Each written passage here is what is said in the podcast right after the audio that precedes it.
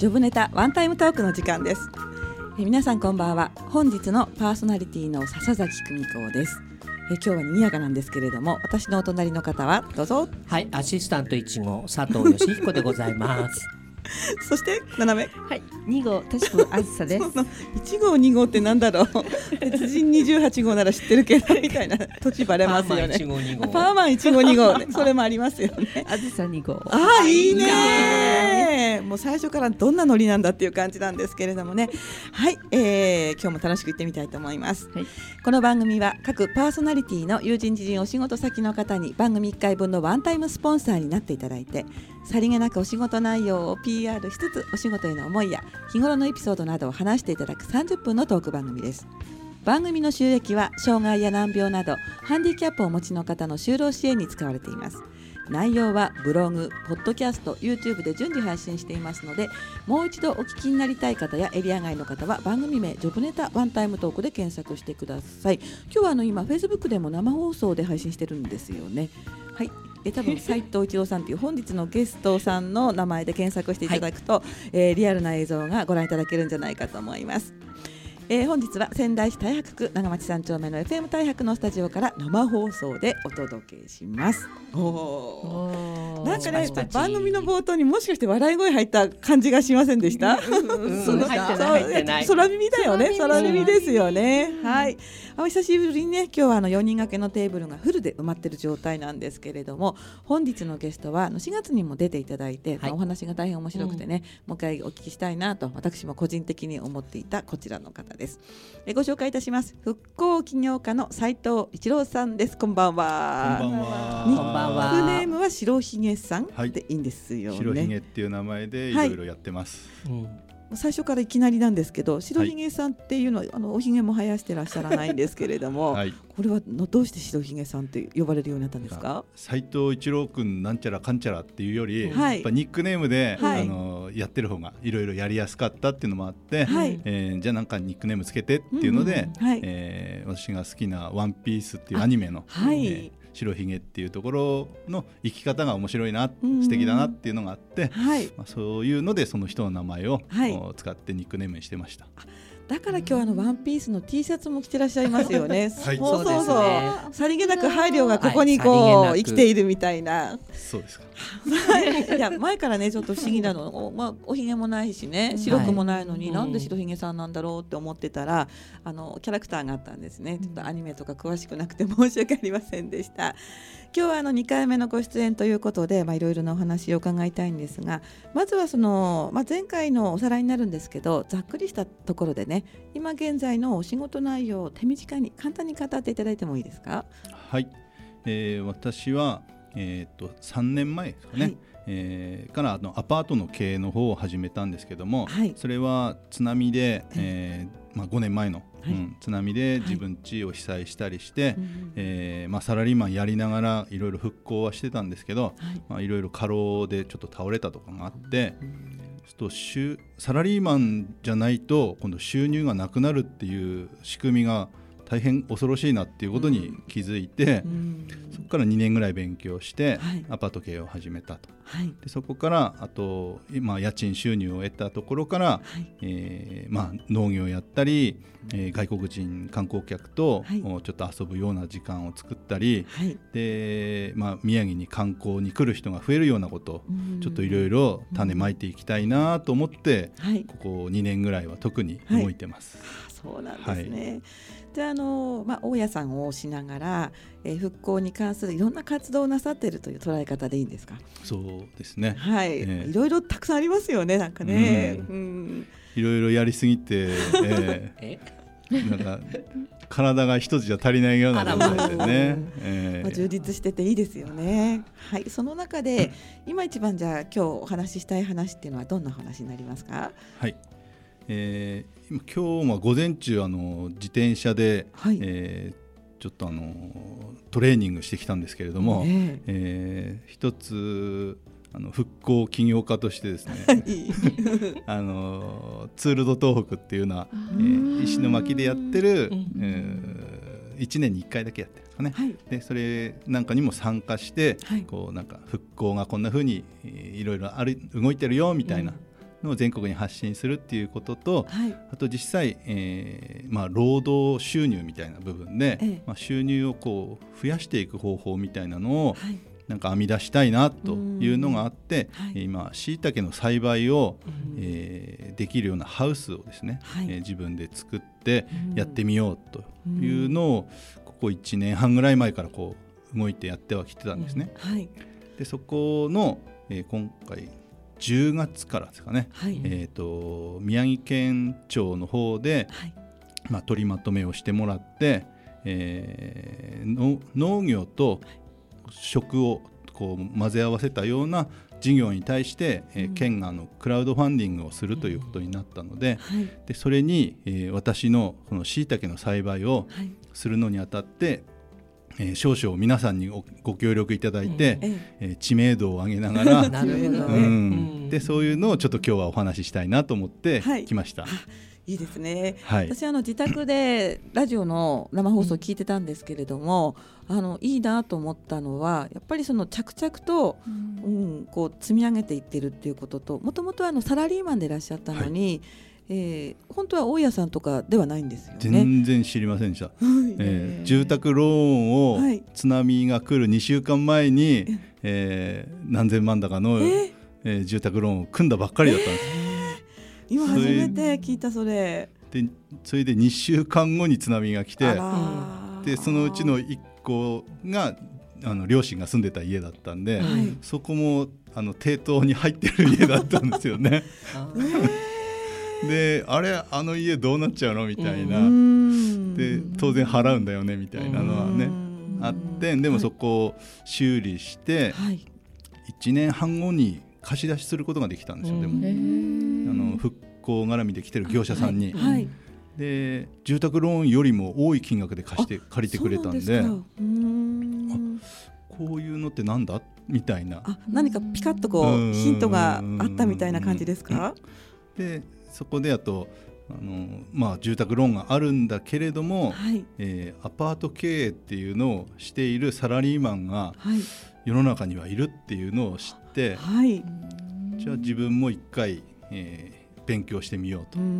で勉強してみたところはい。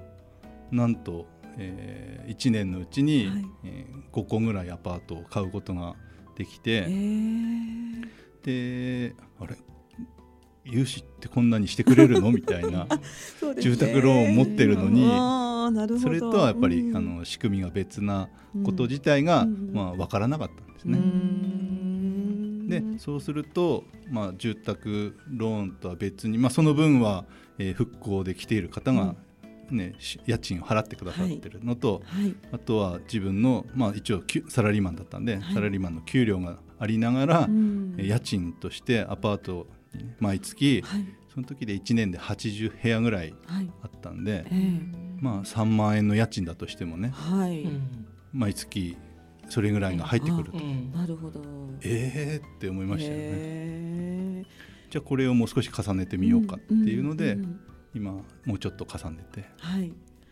で、あの4月にはようやくその次のことができるようになってきたっていうお話を伺ったんですけれど、とても印象的だったのはね、銀行ってお金貸してくれるんだっていうことをうん4月にお話をされていて、あのローンがあっても貸してくださるっていうところはこう、まなんていうのお金のこう筋道が違う違うからなんでしょうかね。事業として成り立ってるはい。前例がいっぱいあるんですよね。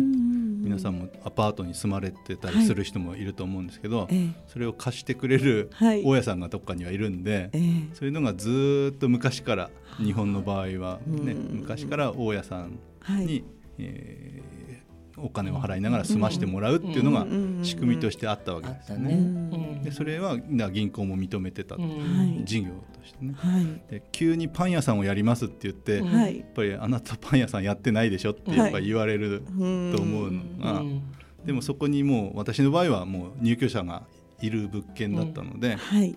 でそこだともう毎月返済はじゃ確実ですね、うん。急に30部屋一気にいなくなるっていうこととかもね、確かにね。ちょっとねなかなかないだろうっていうので、はい。まあ、そこは事業としてうん。形はあったんでしょうけど、はい。ですけどあの今度は農業ではい。融資をしてくださいっていうところが、はい。ここが難しいですね。農業というのは先ほどお話しいただいたはい。椎茸栽培ですよね。はい、うん、だから。そのアパート系はもう前例がある事業として、うんはいえーまあ、融資は住宅ローンがあっても、はい、えー一応サラリーマンで働いてると、まあ、サラリーマンの給料もあるのではい、一応物件としてははい、ある程度まで貸してくれるというのが、うんえー仕組みとしては銀行さんの中でも、ううんん無茶な話ではないと。あいまあ、イメージしやすいですし、あと、まあ、その不動産の賃貸っていうのは馴染みがありますからうん。ですよね。うん。で問題はだんだんこう椎茸の方にね。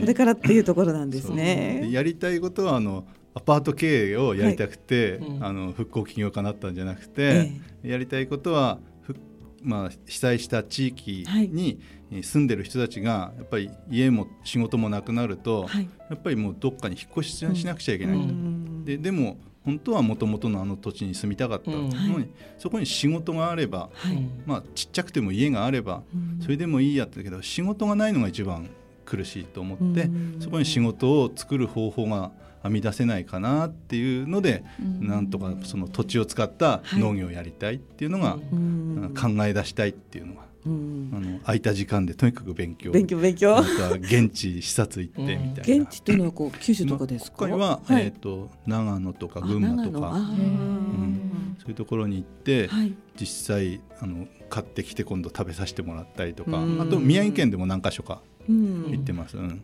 まあ、前回の放送では でも県内の農家さんがちょっと少ないのでね、うんうんだから県内にあの安いコストで提供できるではないかっていうお話も伺ったんですけれども、見ました？あの、その辺のスーパーで何 何県産だとか、しいたけうん。うん。結構岩手県産が多い。ああそうなんですか、うん。へえ今回の被災あったあの岩泉町とかっていうのははい。結構椎茸あの椎茸。多いですね。あでもなんか私の中ではあの私と田渋さんはちょっと大分にご縁大分。にご縁があるので、高いですよね。こん。な大きなもう高い高い。うん。ものすごい高いブランド品あれぐらいブランドになったらもううん。すごいですね。そう、だからまあそういうふうにねブランド化するとうん。しいたけだって付加価値も出てくるし、いいなと思うんだけど、まあ、なかなかまあ前例がないっていうところでこれからまあ広げていきたいっていうところですよね。しいたけってね、うん。他のキノコよりも高いんですよねスーパーで買うとね。本当？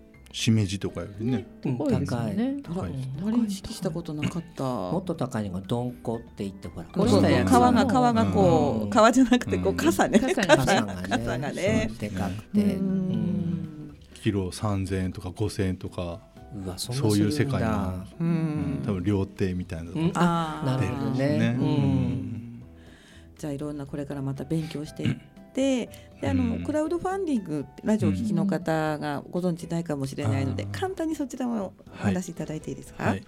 えーっと事業をやりたいっていう仕事をなんか編み出したいって言ってても、はい。自分のお金ではあんまりない。はい。もしくは知名度があんまりないっていう人たちに、えーまあ、インターネット上でですね、でそこに私こんなことやるんですけどっていう CM をする場所を設けてもらってはい。でそこで「ああ面白いねこれね」って「うんああこういうんだったら自分も応援してみたいな」みたいなのがあると大体3,000円コース5,000円コース、はい。1万円コースみたいなところろで、えーその代わりそこにしいたけを、はい。ねお返ししますとか、うんえーおなんとかお礼の、はい。うん記念のハウスの中で一緒にはい、えーこう椎茸を取ったりできますよ県とか。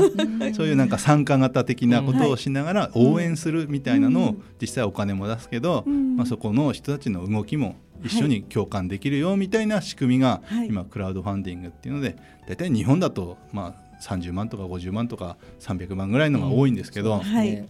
もうアメリカ行くと何億とかみたいなね。なんかクラウドファンディングでアルバム出したアーティストさんとかいらっしゃいますよね、はい確かね。はいい。ますね。そう。寄付の仕組みですそうですよね、つまり一般の人が少額のお金を出し合って、うん。あの心から共感して賛同するようなプロジェクトに、うん。まあ、仲間として協力するっていう仕組みなんですよはい。ね。はい。県が主催されるんですか？今回は県おーそんなのあるんだ。最近ねレディー・フォーさんとね地域といろいろこう、はい。提携してやってます。あはい。そうなんレレディー？レディー・フォーってそのクラウドファンディングでは、はい。日まとめて本では一る会社番うん。大きいところですね。と県が提携して、うん。やっぱり地元の企業家さんとか。食と、はい。あとあとはその食べ物を、あん食と農業か。農業うん。はい。そこをうん。こう混ぜ合わせられるようなはい。事業に対して今回は募集します。のでなるほど。うん。じゃあぴったりですね。そうそうそうビンゴ。ビンゴ。ビンゴ。うんビンゴ。ビンゴ。ビンゴ。あっち見た。あっちうん じゃあその話をね、はい。えー皮切りに今度は自転車とか、それからまあ他の話も伺っていきたいんですが、この辺で一息ついて、えー斉藤さんのリクエスト曲をおかけしたいと思います。曲はですね、まあ、懐かしいけどここにいる全員は大好きな曲なんですがサザンオールスターズの希望の輪立ちということですね。これは何か思い出のある曲ですか、はい私高校の時からですかねあのサザンオールスターズが、はい。まあ、自分たちも好きで、先輩たちも好きだったりもしてもう車に乗ればサザンオールスターズばっかりかかってた、うんうん。ですけど、あのーその中でも、はい。えーみんなとこうなんだろうこう気分が盛り上がるみたいなね、はい。こう元気が出るような歌だったんで、はい。今でもやっぱり好きで。えーカラオケに行くおとう。もうずっと歌いたいぐらいですね。おう誰他の人に歌われるとなんか寂しいような ちょっと腹が立つみたいな俺の持ち歌みたいな感じね感じですねはいはい、ありがとうございます。じゃあ皆さんで青春を思いつつ、えー思い出しつつ元気を上げつつということですね。ご紹介いたします。えー稲村ジェーンの中の曲ですね。1990年平成2年の曲です。曲は希望の輪立ち。はい、お送りした曲は、えー稲村ジェーンから希望の輪立ちでした、えーアーティストはサザンオールスターズなんですが、あのー稲村オーケストラって書いてある時もありますよね。はい、うんまあいろんな方たちが演奏しているということでした。はい、えー本日は復興起業家の斉藤一郎さん、かっこ白ひげさん。白ひげね 急にね前半と違うのはねちょっとここでねちょっと打ち合わせがあったりしたんですけれども、笑っていいんだってよ。ね前半はですね、えーまずあの大家さんを、ねはい。勉強して大家さんになったお話それからのクラウドファンディングとしいたけ栽培の話ということでね、まあ、ちょっと固めのお話だったんですけれども後半はあの自自動車じゃないや自転車。自転車。の話などを伺おうと思ってます、えーお話に行く前にいろいろコメントいただいてますのでご紹介します。じゃあ私写真の方はいからいきますか、お願いします。えーまず、えーパーソナリティの笹崎のフェイスブックの方についている。あいつもありがとうございます。ドラさんですね。もうレギュラーの、もうスタッフの一人と勝手に思っているゲストさんですけれども、お間に合ったスタンバイ完了。で一旦あずさ2号で受けていますけれども、まあコメントとしては事業で成功した方は違うなと。いやいやですね、はい。まだまだまだまだまだまだ。コメントありがとうございます、ありがとうございあます。本日はあのゲストの斉藤一郎さんのフェイスブックで、まあリアルタイムで動画配信もしてるんですが、うん。そちらにもコメントついてますか？はい、女性陣からねいっぱいコメント入ってますよ。じゃあ、はい。ああずちゃんお願いします。はい。えーねいっぱいありすぎて読み切れないんですけどね。白ひげさん頑張って、はいありがとうございますアングルがちょっと惜しいよ声が聞こえませんっていうのが今それでね今変えましたね変えたのでここはここからはあの声も画像もバッチリだと思いますので皆さん応援してください。自撮りしちゃったらいいんじゃないですか。はい、また後半もよろしくお願いします。はい、よろしくお願いいたします。ということでコメント紹介コーナーも賑やかにやってまいりましたが、えっと今はあのツールド東北はいということで、えー自転車も復興の一つなんです。復興活動の一つということですか？で、あの5年ぐらい前からですかね。はいあ今今回で4回目になるそうなんですけど、うんはいえー津波でこう被災した沿岸部に、はい。えー自転車ロードを、えこうなんとかまあ残したいみたいな事業を、家屋新報とあとヤフーの方でやってるんですね。はい。でそこに、えー、6000人ぐらいが応募してるんですよ。え走る人6000人。走りたい。走りたいいう人ね。走りたいっていうことで、うん6000人ぐらいが応募してるっていうことで,、でそれ自体を1年目は私はもう、ね、その頃は忙しかったんで全はい。然見れなかったんですけど、うんでそんなに来てたっていう記事を1年目に見た時に、はい。じゃあ石巻の人参加してねえんじゃんっていうようなのを思って、はい。じゃあ友達を誘って、はい。うんまず交通整理やろうと。でであの道路のね、はい。交通整理ボランティアを1000人募集したんで。うん。じゃあその一人になって、はい。あよく来てくれてありがとううん。交通整理してうんいた時に、はい。じゃあ2年目に、はい。えーぜひ走りませんかっていうメールが来たんですよね。あ、え本部からですか？そうそう。運営の方1年目、はい。ボランティアした人は優先的に走れますよと、そんな、すごいそんな、すごいそんなあれアドバンテージがあるんだ。そう思ったらね、はい。うんいや走ってみようかなって思うじゃないですか。うん。それまで自転車のご経験は？自転車はいや普段は何も大事ないですもう競技用自転車なんかも何もやってないので、ええ。唯一やったのははい。中学2年生の時に、うんえー石巻から、はいえー東京までえ？約400キロええ片道走ったっていうぐらいですかね。何泊で？2泊3日で。2泊3日で。自転車でですか？一人旅してみたかったんですよ。ああなるほどね。昔そんなにね、うん。あの今ほど厳しくなかったので,、はい。うんでそれを一人でうん。走ったっていうぐらいは何も決まりもない中で走ってたんでよかったですけど、うん。うん。まあ、時間決まってますね鶴と東北ね、はい。もし間に合わないんじゃないかと思ってもうあー1年目は去年か、うん。はい。去年は焦りました、うん。ご参加されたんですね、はい。どうでした？もうお尻が痛い。あ何キロ走るんでした？60キロですね。えー、とお石巻から、はい。えー女川、はい。雄勝うんと北上の方を回ってはい。うん来るんですけど雄勝のトンネルのあの坂道が登れない。で息子の長男の中学3年生の自転車借りてったんで、はい。うん体がサイズが合わないっていうのがあったり うん。もう疲れて疲れてあーどうしようかなって思って今年、はい。えー、95キロに申し込んでしまったんです。わあ距離が？長い。倍長い長い長い。倍以上ですよ。え終点はどちらになえっと、るんですか、今回は気仙沼から石巻まで走るコースうあえー私震災後に気仙沼まだ一回も行ったことなかったので、はい。じゃあそれに申し込もうって思っちゃったんですね。へで友達も連れて行くんですけど、うん。なんでそっちにしたんだ 石巻石巻始発でねはい。戻ってくるコースにしてくれよみたいな、こういそううのね道連れにしてしまってるんですけどニングの真っ最中なんじゃないですか？日は、はい。えー今日は家から、はい。まあ、リフの方まで、まあ、トータル20キロだけ今日は練習してきました。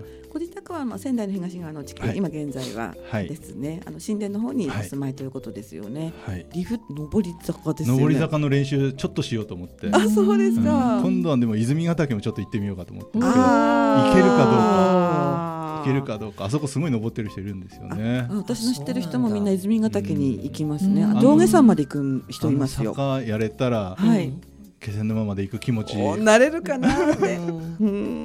うんうん。ツール・ド・東北の本番はいつなんですか？えっと9月の18日が走るんですね。もう少しですでね。17の土曜日曜はい。あと月曜日がその次の日休みなんですよ。ええなんでまあそあののそのこうあれですね2連休前半の2連休使ってまあはい多くの方参加していただいてはい。そのおおよそ3500人走るんですよああ。走る人は。すごい。でその人たちはほぼその日の夜に今度夜行バスで帰るんですね。もああ。しても、はい。や応募は6000人ぐらいですから、はい。それぐらい、うん。それで1人1万円ぐらい参加費払うんで、ええ。1万円とか、はい。ひどい大きい人だと5万円ぐらい払うん。って、わあ。で、まあ、復興支援うん。をあえてしてくださってるんですね。金額自由なんですか？うんとコースによって。コースによってすいません。でそこに食べ物を用意してくださるんですよそのお金で。だあからそういう支援の、はい。まあ、スピードレースじゃなくて、ええ。もうそこに参加して、ええ。そこで今度みんなは前日から作ってるんですよね、うん。料理を。でうん。みんなに食べさせようっていうので、はい。もう地域のためになるこんなこんな授業だったらもううちらが行かないでみたいな、誰が行くんだと。うんお話を聞いてるとね私あんまりスポーツとかやらないんですけど、うん。まあ、自転車のレース1個あるだけで、まあ、仲間とチームワークを組んだり、うん。お金がそこに落ちたり、うん。えーあとはそのバスだってもう儲かりますよね、うん。もう儲かるっていうストレートな言い方でね。うんいろんなことがこう地元にとってメリットあるんだなってすごく思いました。楽しいことだしね。そうですよね、うん。友達も増えるしね。そうだね。うん。知ってもらうっていうことがねやっぱりすごく大事まあ、河北新報さんは頑張ってこう、うん。新聞には載せてはくれてるんですけど、うん。はい、参加した人が楽しいってやっぱり言わないと、はい。来年も来ようと思えなくなるからね。じゃあ半月頑張ってトレーニングを。今からお尻痛くならないように、自転車も買ったりバッチリですし、バッチリですよね。今。年はバッチリです。はい、はい。私ツールド東北ってなんかもっと東北全体をこう走るようなイメージを勝手に描いてたんですけど、まあ、い今はところは気仙沼気仙沼、ああそうね。とツールド三陸っていうのもあと岩手でやってます。じゃあ各県でそういうこう自転車あのうん。レースがあって、まあ、復興のために、ううんん、沿岸を走るようなイベントがはいこの秋はいろいろあるということですね、ありがとうございます、えー今日のお話をいろいろ聞いてみて、まあ、斉藤さんのいろんな事業とかですねそれからまあその他ね興味を持った方のために念のためお電話番号を読んでも大丈夫ですか？あはい、えー今日のゲスト斉藤一郎さんです。大家さんでもありえー椎茸栽培をお広げようといううん金曜家さんでもありで自転車乗り外あそうだもう一つありました。外国人観光観光今日その話ではできなかったですね、韓国観光客を、まあ、仙台に呼んだり楽しく活動を続けているという方なんですけど、えーご興味がある方は直接連絡なさってみてください、えー、斉藤さんの携帯は携帯番号090-2889の3457 090-2889の3457斉藤一郎さん白ひげさんまでどうぞ。ということで今日は本当にありがとうございます、はい。あとピースとかしてありがとうございはい、今ね生放送に向かって、えーカメラにピースをされたということなんですが今日はですね、えー、斉藤一郎さんそれから私とそれからたったくんこと佐藤とそれからあずさでした。ということで、えー、3人がお伝えしました。来週はですね、えー心理カウンセラーの佐藤美佐子さんをゲストに呼んで、楽しいートークを繰り広げたいと思います。ではまだまた皆さん 来週も目にかかりましょう。今日はどうもありがとうございました。ありがとうございました。